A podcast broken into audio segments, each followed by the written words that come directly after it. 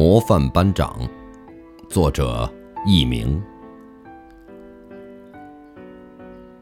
一九六一年九月，全团上下一致推举雷锋为抚顺市人大代表。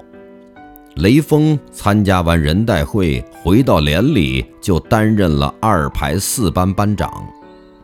在他的带领下，四班成了四好班，雷锋也成了全连的四好班长。一天傍晚，天下起大雨。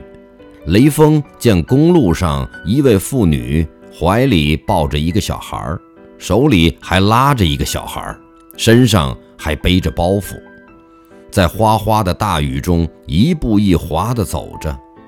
雷锋忙上前一打听，才知道这位大嫂从外地探亲归来，要去十几里外的獐子沟去。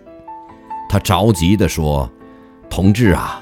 今天雨都把我浇迷糊了，我这还有孩子，我哭也哭不到家呀。